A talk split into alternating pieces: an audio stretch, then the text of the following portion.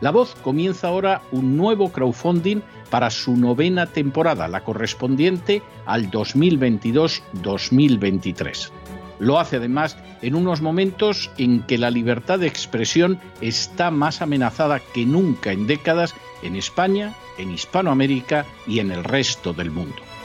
Una vez más, como en las temporadas anteriores, está en sus manos la conclusión o la continuidad del programa La Voz. Debido a la crisis económica creciente, al cambio del dólar en relación con el euro y sobre todo a la censura del programa en redes con su correspondiente desmonetarización, en esta novena temporada nos vemos obligados a subir el objetivo hasta la cifra de 130.000 dólares. Con el crowdfunding se mantiene la emisión en directo, en abierto y de forma gratuita del programa a través de YouTube, iBox, SoundCloud, Spotify, Apple Podcasts, Google Podcasts, Tunnel y Stitcher. Además, por supuesto, de encesarvidal.tv. De hecho, es este crowdfunding el que permitirá poder seguir emitiendo en cesarvidal.tv, ya que sin la continuidad de la voz no puede haber continuidad de contenidos en ese canal televisivo. Si la voz, tras la conclusión de esta temporada, no pudiera regresar en el mes de octubre, quizá no sucedería algo tan grave. Una vez más, habría quedado de manifiesto como tantas veces a lo largo de la historia de las naciones hispanas, que para muchos es preferible quejarse, protestar o amargarse a enfrentarse de manera práctica con un problema concreto. No pasaría nada.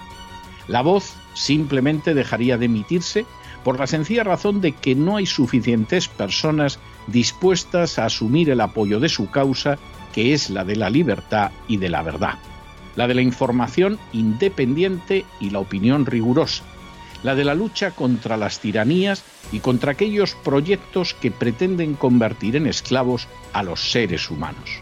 Si piensan que merece la pena seguir escuchando día a día la voz, son ustedes bienvenidos a la hora de contribuir al nuevo crowdfunding que permitirá que puedan escuchar este programa radiofónico una temporada más. Muchas muchas, muchas gracias por todo. God bless you. Que Dios los bendiga.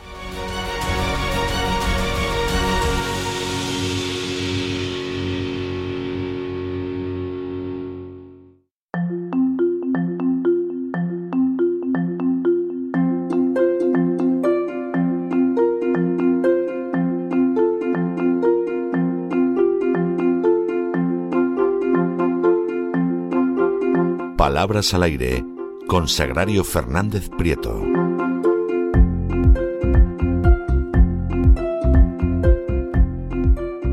Y estamos de regreso para entrar en esa segunda parte de nuestro programa doble sesión continua que todos los lunes dedicamos a la cultura hispánica. Y ustedes saben que empezamos primero con ese Así fue España, todavía así fue Hispania, donde seguimos cabalgando don Lorenzo Ramírez y un servidor de ustedes, y luego recalamos en las palabras al aire de doña Sagrario Fernández Prieto para ver si mejoramos nuestro uso hablado y escrito del español. Bueno, pues ya ha llegado doña Sagrario. Doña Sagrario, ¿qué nos trae usted hoy? Muy buenas tardes, don César. Voy a empezar con el término del día del diccionario académico, que es eh, una palabra muy curiosa, yo la desconocía, es específica de, la ciencia botánica y estas palabras es raro que las conozcas si no eres un experto en, en el tema. Pero, en fin, el caso es que es curiosa. La palabra es propágulo. Propágulo. Propágulo procede del latín científico propagulum y este del latín propago, que significa renuevo, vástago, y se le añade el sufijo ulum, y así sale este propágulo. En botánica es la parte de una planta capaz de originar vegetativamente otro individuo. Me pregunto si será lo mismo que un esqueje, eso, no sé si se, se seguirá haciendo, se intercambian esquejes las vecinas o las amigas de las plantas para tener plantas nuevas. Un esqueje es tallo o cogollo que se introduce en tierra para reproducir la planta. No sé si propágulo y esqueje son términos sinónimos, pero desde luego el significado se parece mucho. A mí, a mí me ha llevado usted pero décadas atrás, a mi más tierna infancia, con lo del esqueje. ¿eh? A mí también me ha pasado, Porque inmediatamente, inmediatamente me he acordado de mi abuela dando y entregando esquejes para los tiestos, que era como llamaba a, todas estas historias, y que yo había cosas que no entendía. Por ejemplo, el amor de mi abuela por los geranios, que a mí me parecía una planta espantosa, pero a ella los geranios le encantaban y, era muy pródiga en dar y recibir esquejes. Hacía que no oía yo lo del esqueje, pero, pero tiempo, ¿eh? Sí, bueno, pues coincido eh, con usted en dos cosas. A mí la palabra esqueje me recuerda a una vecina de hace muchísimos años que al conocerme, al llegar yo a la casa, me dijo, te voy a dar yo esquejes porque aquí te hacen falta plantas y flores. Y yo le dije, no, no te molestes que a mí esto no se me da mal y no me van a salir. Ah, pues yo te lo doy todo hecho. Y se fue. Y yo pensé que me va a dar todo hecho. Pues eh, me eh, enseñaba una maceta y decía, mira, ahí hay un esqueje. Lo primero fueron claveles, que me encantan los claveles. Eh, aquí hay un esqueje de clavel. ¿Te la dejo o la voy cuidando yo? Y yo, yo le decía, ve cuidándomela. Y me la devolvía cuando ya habían empezado a salir las flores. Y también tenía mucho empeño con los geranios y me pasa lo que a usted, no soporto los geranios todavía, no puedo con ellos y nunca he tenido geranios. Pero en fin, lo de los esquejes sí es parte de... Eh, y además es una idea muy de, comunidad, ¿no? El, intercambiar cosas que tienes y además algo como, como plantas, flores, que es lo que daba alegría a la casa y lo que daba satisfacción, sobre todo. Una planta te da la satisfacción de que estás haciendo algo útil, la riegas todos los días y da flores, mientras que haces muchas cosas a lo largo del día que mm, prácticamente sirven para muy pocas cosas. Las haces por pero ni te las agradecen, ni, ni, ves que realmente sirvan para, para algo. Luego que este tema de las plantas y los esquejes sí es muy familiar y muy, muy de aquella época. Fíjese que yo recuerdo a una niña que nació con una mancha roja en el entrecejo y la vecina de su madre le dijo que eso era porque había a la terraza y había visto sus claveles y se le había antojado uno, pero no se atrevió a cortarlo. Y entonces la niña nació con una mancha que era como un clavel rojo en el entrecejo. Fíjese. Bueno, pero esto, esto la gente se lo creía, pero no era verdad. O sea que mm, aclarémoslo a ver si se va a, difundir aquí las los antojos, sí, sí, pero le quiero decir que había mucha comunicación y mucha relación en torno al mundo de las plantas y se hacía mucha vecindad gracias a ello. Bueno, Continúo. Eh, voy a comentar, porque cuando he buscado la palabra del día, eh, en, eh, la primera vez que lo he hecho me he confundido y he visto que la palabra del día era imán, que era la de, la de ayer. Pero me ha gustado, es una palabra que procede del francés, escrito Aimán, o Eman, no sé si sería ahora Imán, Emand, pero escrito Aimand. Todos sabemos que el imán es un mineral de hierro de color negro, opaco, muy duro, duro como el vidrio, eh, muy pesado y que tiene la propiedad de atraer el hierro, el acero y en grado menor algunos otros cuerpos. Es combinación de dos óxidos de hierro, a veces cristalizada. Y tiene también otro significado, imán. El segundo significado de imán es gracia que atrae la voluntad. Fíjese qué bonito. Gracia que atrae la voluntad. Y entonces ya entendemos que proceda del francés Aimán, que es eh, un, pasado que significa pues que, que, ama, el que es el que está inclinado a amar, el que es sensible, tierno, y de ahí han formado esta palabra imán, que es el que atrae algo, el que atrae algo o tú te sientes atraído por ello para, para amarlo. Eh, me ha parecido una palabra muy, muy curiosa por el significado y la, y la evolución. Ahora continúo con una colaboradora de televisión española que dice Allende de las fronteras de la Unión Europea. Eh, lo repite a menudo, es una colaboradora que sale a menudo, y me han preguntado dos personas diferentes que si eso de Allende de eh, es correcto que estaría con decir Allende, Allende las, las fronteras de la Unión Europea, tal cosa. Bueno, Allende procede del latín ilink, de allí, es una preposición culta, significa más allá de, Y más allá de también, eh, o, fuera, o fuera de, tomaron el vino que habían traído allende lo que había en, la, bodega. Y luego también como, como adverbio puede ser un demostrativo oculto, significaría de la parte de allá al otro lado. Y eh, en esta forma muchas veces se utiliza con un complemento introducido por la preposición de. Por ejemplo, los vio allende de la valla. Es decir, que esta, esta formación allende, que es una preposición o un adverbio más la preposición de, sí es común. Y tenemos también otro, otro caso cuando ese adverbio también sucede, vinieron de allende de las colinas.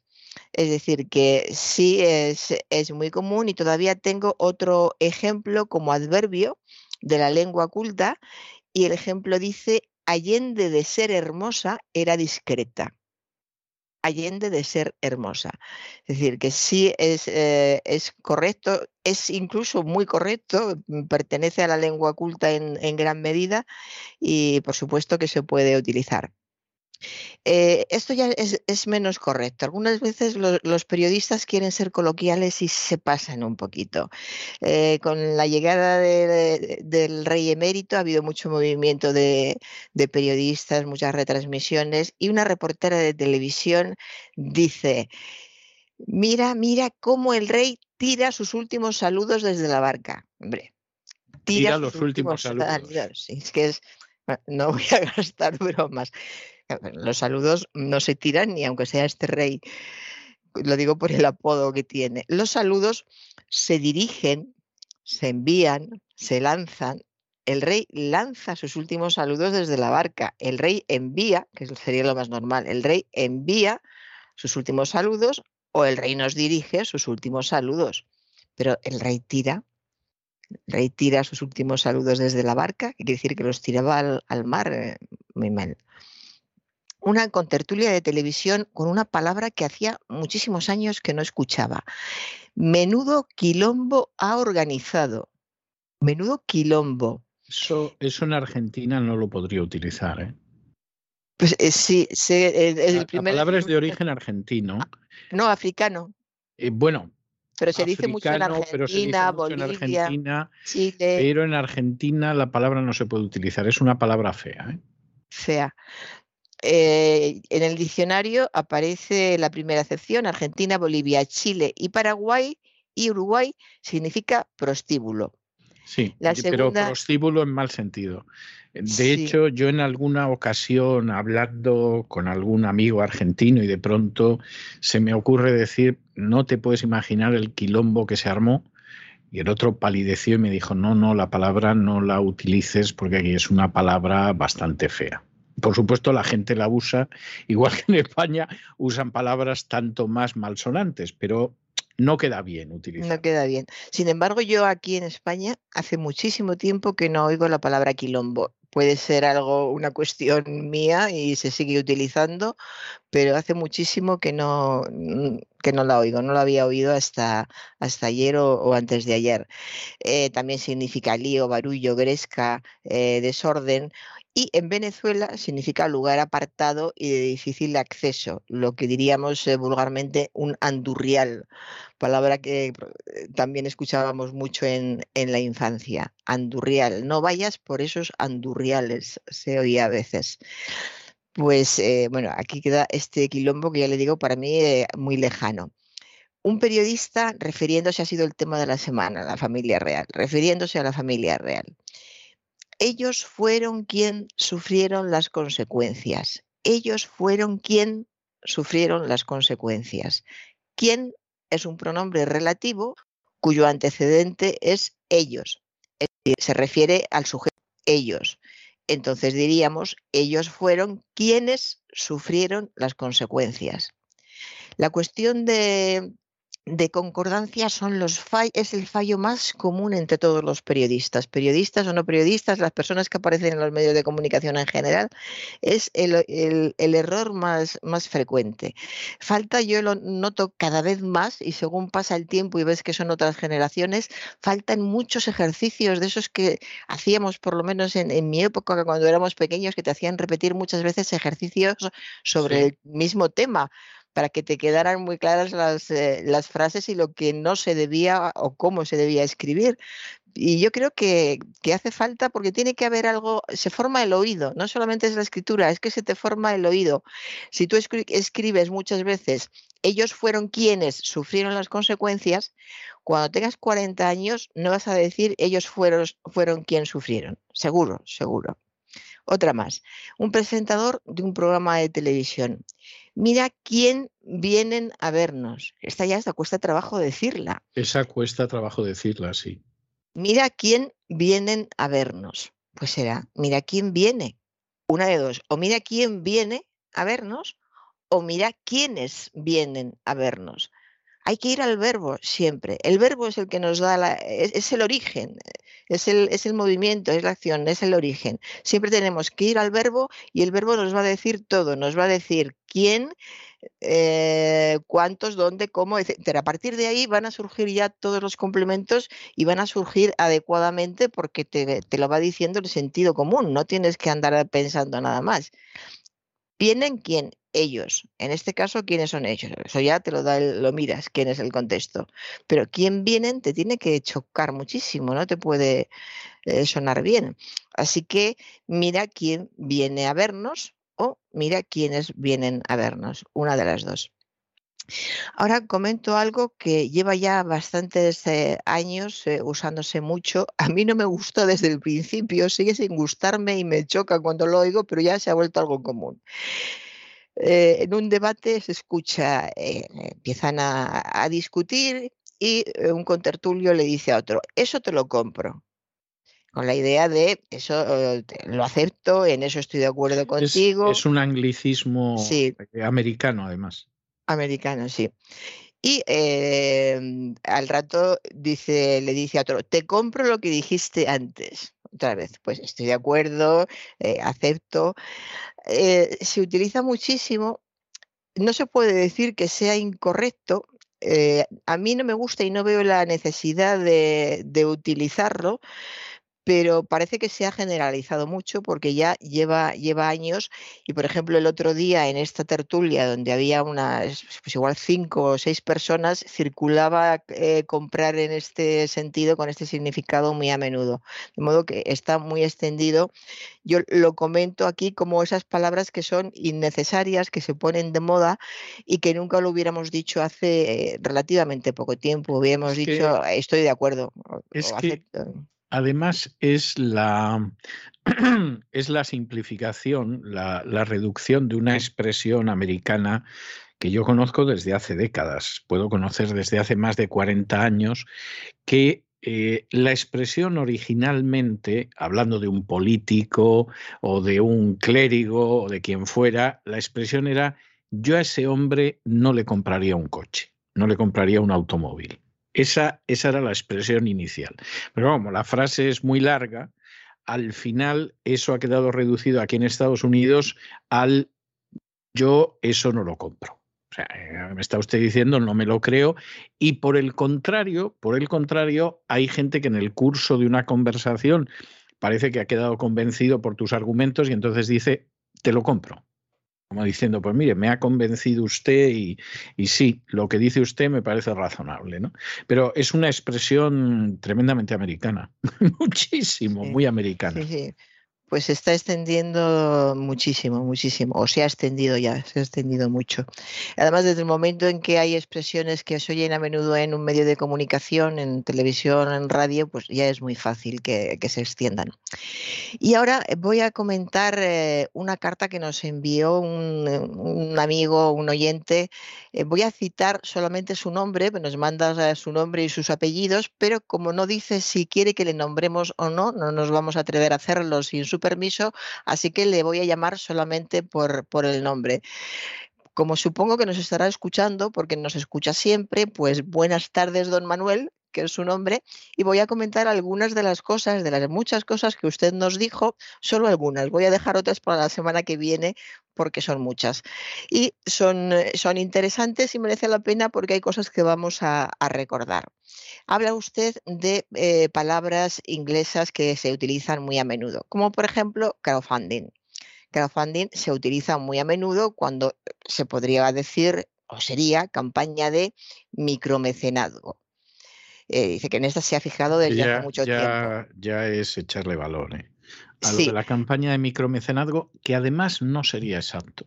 O sea, yo sé que hay gente que efectivamente insiste en equiparar el crowdfunding con, con el micromecenazgo, pero es que de verdad que no es lo mismo no es lo mismo, porque en un micromecenazgo tú no das al mecenas luego recompensas ni cosa por el estilo. O sea, es, es de estos términos que al final acabas buscando eh, un equivalente en español y no es tan fácil porque no es exacto. Es igual que, por ejemplo, el leasing. ¿no? El leasing es una forma de contrato específica del mundo anglosajón, sobre todo el mundo americano. Y entonces, en un intento de no utilizar leasing en español, pues eh, empezaron a decir contrato de alquiler con opción a compra, que aparte de que es larguísimo, tampoco es del todo exacto. O sea, se parecen un 90%, ¿eh? pero no llega a ser al 100% lo que es la expresión y es que a veces no tenemos un equivalente exacto de una palabra, además. Sí, bueno, pues me alegra, ya, ya ha comentado usted crowdfunding. Vamos con la siguiente, que yo la verdad es que nunca lo he oído. Habla de eh, em, expresiones como agenda, agenda 2030 eh, traduciendo directa e incorrectamente, dice él, del inglés 2030 Agenda, comúnmente escrita en español como Agenda 2030. Y lo leen como si se escribiera Agenda 2030, como si tuviera un guion y no es el caso. Yo no recuerdo haberlo oído, puede, puede que sí que, lo eh, diga alguien, pero no creo que sea muy común. No, generalmente la gente dice la Agenda 2030, pero sí es más común en el mundo hispano. O sea, en el mundo hispano, eh, vamos a ver, y volvemos a lo mismo, esto es algo típico de los americanos, ¿no? O sea, el, el 1944, llamarlo el 1944, pues es algo típico de los americanos, ¿no? ¿no? No sería correcto en inglés, aunque a veces, porque es más cómodo, hay británicos que también lo utilizan, pero es algo típico americano. Y como buena parte de las expresiones típicamente de los Estados Unidos, acaba llegando al mundo latino y el mundo hispano la absorbe inmediatamente. Entonces, yo en España no he oído, no recuerdo sinceramente haber oído decir la Agenda 2030. Todo el mundo le oigo hablar de la Agenda 2030. Pero sí es verdad, sí es verdad que, y además es lo lógico, sí es verdad que en el mundo hispano sí he oído a alguna persona llamarlo la Agenda 2030 por mimetismo del uso en los Estados Unidos. Sí, así es. Continuamos con un... Doña Sagrario, entre nosotros, es muy malo y está muy feo modelar el español sobre la base del inglés de los Estados Unidos, además. ¿eh? O sea, además. claro, lo que pasa, sí, hombre, además en el sentido de que, bueno, pues el inglés británico es otra cosa, ¿no? Eh, pero es, eh, no deja de ser un barbarismo, pero es que además el inglés de los Estados Unidos es un inglés especial que, que arranca sobre todo del deseo de que los emigrantes aprendan cuanto antes el inglés. Sí. Y entonces es un inglés que a veces recuerda muchísimo al, al, español que hablaban los pieles rojas en las películas del oeste en nuestra infancia. O sea, es, es así de claro. Luego existe un inglés americano que puede ser muy rico, que puede ser muy elegante, depende de la zona del país, de la cultura, y eso además literariamente lo encuentras, pero el inglés de la calle y el inglés de los medios es sobre todo un inglés eh, adaptado a una inmigración que tiene que aprender inmediatamente el inglés. Y entonces, pues claro, es un inglés muy devaluado, pero ese es el inglés que suele saltar al otro lado del Río Grande, con lo cual eh, el impacto sobre el español que se habla en esas zonas de América, pues es penoso. después de decir saltar al otro lado del río Grande ya todo parece impactante. Sí, sí, claro. Bueno, continuamos con una palabra que nos manda don Manuel, que para mí es nueva, es la primera vez que la veo. Es benchmarking, que sería comparativa, dice él. Nunca la había escuchado. Bench, bench CH, benchmarking o benchmarking, no sé cómo se dice. Sería comparativa. Si se quiere, comparativa de mercado por el contexto. Pues bien, no sé, no, conozco la, palabra, ni la he oído ni, ni, en inglés ni en castellano. Después habla de las startups. Son eso, eso ya se usa en España mucho. Y, las, y lo hemos comentado. Startups, lo hemos comentado, son empresas incipientes, emergentes o empresas nuevas, sin más. La siguiente también la hemos comentado, una spin-off. Le tengo que decir que el benchmarking es un término que se utiliza también en el lenguaje de la informática. Es decir, de nuevo, es de estas historias que, efectivamente, pues bueno, eh, el peso de la tecnología americana, pues también, también se nota, ¿no? Eh, se usa para medir el rendimiento y la comparación que hay entre los procesadores de, de los cerebros electrónicos, los ordenadores o las computadoras, como usted lo quiera llamar. Sí. Eh, la siguiente, mm, ranking, que también lo hemos, eh, lo hemos comentado, una voz inglesa que se puede sustituir por clasificación, por categoría, por escalafón, pero ranking aparece desde hace un tiempo como voz inglesa en el diccionario académico. O sea, podemos buscar y aparece ranking en cursiva y dice voz inglesa, clasificación de mayor a menor, útil para establecer criterios de valoración.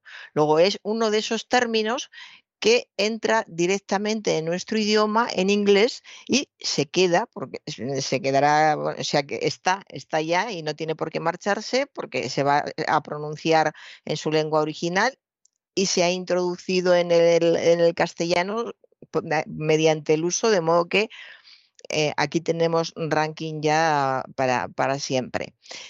Eh, luego tenemos eh, la miembro, él dice que hay quien dice la miembra. La miembro, no la miembra. Individuo que forma parte de un conjunto, comunidad o corporación. Entonces, habría que decir el miembro del partido y la miembro del partido, es lo que tendríamos que decir. El miembro, la miembro del partido. Eh, jueza le parece que es incorrecto, pero jueza es correcto. Esto también está recogido en el diccionario. Eh, juez y jueza. Eh, depende de, de que sea un juez de que sea un hombre o que sea una mujer, pues será un juez o será una jueza, sin problemas, juez y jueza. Y presidente y presidenta. A él presidenta le parece que, que no es correcto. Pero sí, la persona que preside un gobierno, consejo, tribunal, junta, sociedad, acto, etcétera, es presidente si es un hombre y es presidenta si es una mujer. De modo que en este caso, pues eh, también es, ha, habido, ha habido un cambio.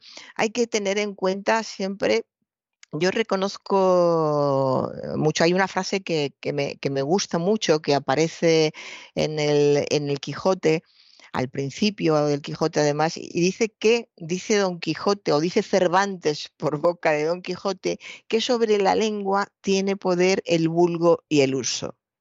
Y es que es acertadísima la frase. Quiere decir que el pueblo empieza a utilizar una palabra. Y si esa palabra se acomoda bien, tiene, tiene sentido, se usa fácilmente y se usa mucho, se asienta y ahí queda, ha quedado para siempre, gracias al poder del pueblo y de haberla utilizado mucho.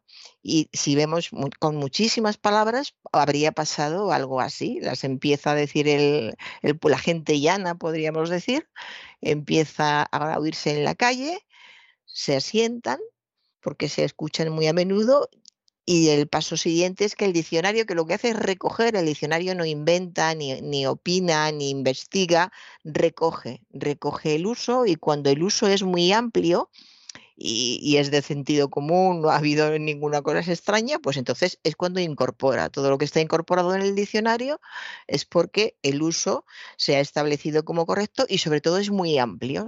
Eh, se tiene, se tiene muy claro que es muy amplio y entonces pasa al diccionario. Y bueno, podemos comentar algo más de lo que nos dice don, don Manuel. Pero también podemos dejar, bueno, vamos a acabar ya con, las observaciones de don, Manuel, para darle don Manuel, le ha hecho usted un favor que le tendrá usted que invitar a, a, un café, por lo menos, porque vamos. A lo que quiera, don Manuel.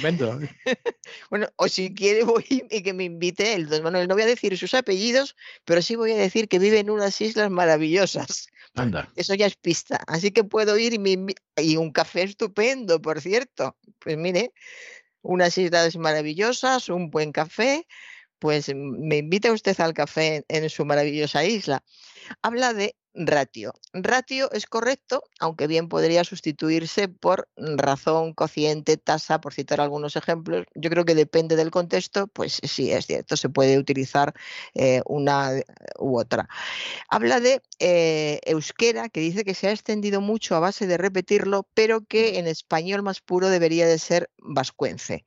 Es cierto. Y, ese sí es, es cierto, pero eso es cierto las dos cosas. Vascuence lo dice muy poca gente porque piensa que se ha quedado anticuado. Se ha quedado anticuada la palabra. piensa la es la palabra que utilizo. Yo es la palabra que utilizo. Sí, sí y hay más gente que la utiliza, pero sí, se dice mucho más eh, euskera. En, juez, que también él tiene sus, eh, sus dudas, no lo tiene muy claro, eh, es el juez y la juez para él, pero no, es igual que presidente o presidenta, pues es el juez y la jueza, el juez y la jueza. Y luego otras cosas que comenta, las hemos comentado ya, los galicismos, por ejemplo, con respecto a, en vez, en vez de con respecto de, lo hemos comentado ya, tareas a realizar en vez de tareas por realizar o tareas que realizar en base E, que siempre que la comento, yo la tengo bastante manía, esta expresión, en base E, nunca. Es con base E, con base E. las hemos eh, comentado en casi todas estas, estas expresiones. Y luego habla del mal uso del subjuntivo. Esa es una batalla que tenemos pendiente, yo por lo menos la tengo. El subjuntivo, eh, yo creo que va a acabar, es un modo que va a acabar perdiéndose, porque es rarísimo encontrar a alguien que, lo domine o que le salga espontáneamente y que lo diga bien. Otra vez volvemos a la enseñanza básica. Si nos hubieran, si les hubieran enseñado a todos a repetir de memoria los tiempos y aprendértelos de memoria y no salir a jugar al jardín hasta que no te lo aprendas, al jardín o al patio donde fuera, mm, mejor hablaríamos. El subjuntivo es un, es un modo verbal más peculiar, pero tiene la ventaja de que eh, una vez que te das cuenta de cómo, cómo funciona, la misma frase te lo pide, haces la frase y el tiempo sale en subjuntivo el solo. De modo que si hubiéramos tenido una buena educación básica y hubiéramos repetido muchos ejercicios, pues el subjuntivo nos, nos, saldría bien. Y esto le pasa a muchísima gente y gente además de, de, otras generaciones más, con más cultura, es un modo difícil, es un modo difícil y se cometen muchos errores. Eh, yo creo que es una de nuestras tareas pendientes casi todos los lunes. Es raro que yo un lunes no venga con un subjuntivo mal dicho por alguna, por alguna persona. De modo que coincidimos con usted, don Antonio, en algunas de las eh, cosas que, que, dice y ya solo agradecerle que nos haya mandado todo este material. Dentro de poco usted va a defender una tesis doctoral el 15 de julio. Le deseamos muchísima suerte. Con toda seguridad le va a salir de maravilla. Sigo siendo discreta y no digo en qué materia va a ser su tesis y estamos a su disposición y muchas gracias, don Manuel. Y con esto me despido, don César. Bueno, pues me parece, me parece estupendo. En fin, ha contado usted cosas interesantísimas. Bueno, pues yo la voy a llevar allende el mar, ¿eh? y, ah. y, con una canción que además se llama así en inglés, Beyond the Sea, que era la famosa La Mer en, francés, que es una canción muy bonita. No sé por qué a mí me da siempre una cierta tristeza cuando la oigo en francés y sin embargo la versión inglesa que la popularizó Bobby Darin, que es el Beyond de sí, me parece que es bastante más alegre. Yo no sé si por, por los arreglos americanos y porque se canta en inglés y entonces es de otra manera. Pero le voy a dejar con el Beyond de sí y de, Bobby Darin. El Beyond es el equivalente al Allende en, en español. Exactamente. Cuestión, precisamente por eso quizá no se utiliza tanto en, en, inglés y en español tampoco creo yo que se utilice demasiado. Pero le dejo con Bobby Darin, que por cierto, por cierto, no se llamaba Bobby Darin. Y intentando escoger el, el apellido, salió a la calle y se encontró con un restaurante chino que ponía Mandarin Restaurant, es decir, restaurante mandarín. Y entonces lo vio y dijo, pues Darin. Y, así quedó la cosa, ¿no? Estaba además casado con una, con una actriz que hacía eh, películas de estos melodramas que yo lo sigo viendo y me harto a, llorar todavía. O sea, eh, así que, que, sigo siendo yo de tierno. Le dejo con el billón de sí, Bobby Darin, y nos volvemos a encontrar el jueves, Dios mediante, doña Sagrario. Hasta el jueves, don César. Y con estos compases magníficos del billón de sí, que acabó convirtiéndose casi en la canción emblemática de Bobby Darin, hemos llegado al final de nuestra singladura de hoy del programa La Voz. Esperamos que lo hayan pasado bien, que se hayan entretenido, que hayan aprendido una o dos cosillas útiles y los emplazamos para mañana, Dios mediante, en el mismo lugar y a la misma hora. Y como siempre, nos despedimos con una despedida sureña. God bless you. Que Dios los bendiga. El programa La Voz es una producción de Artorias Incorporated y al amparo del derecho a la libertad de expresión no se hace responsable de las opiniones vertidas en el curso del mismo.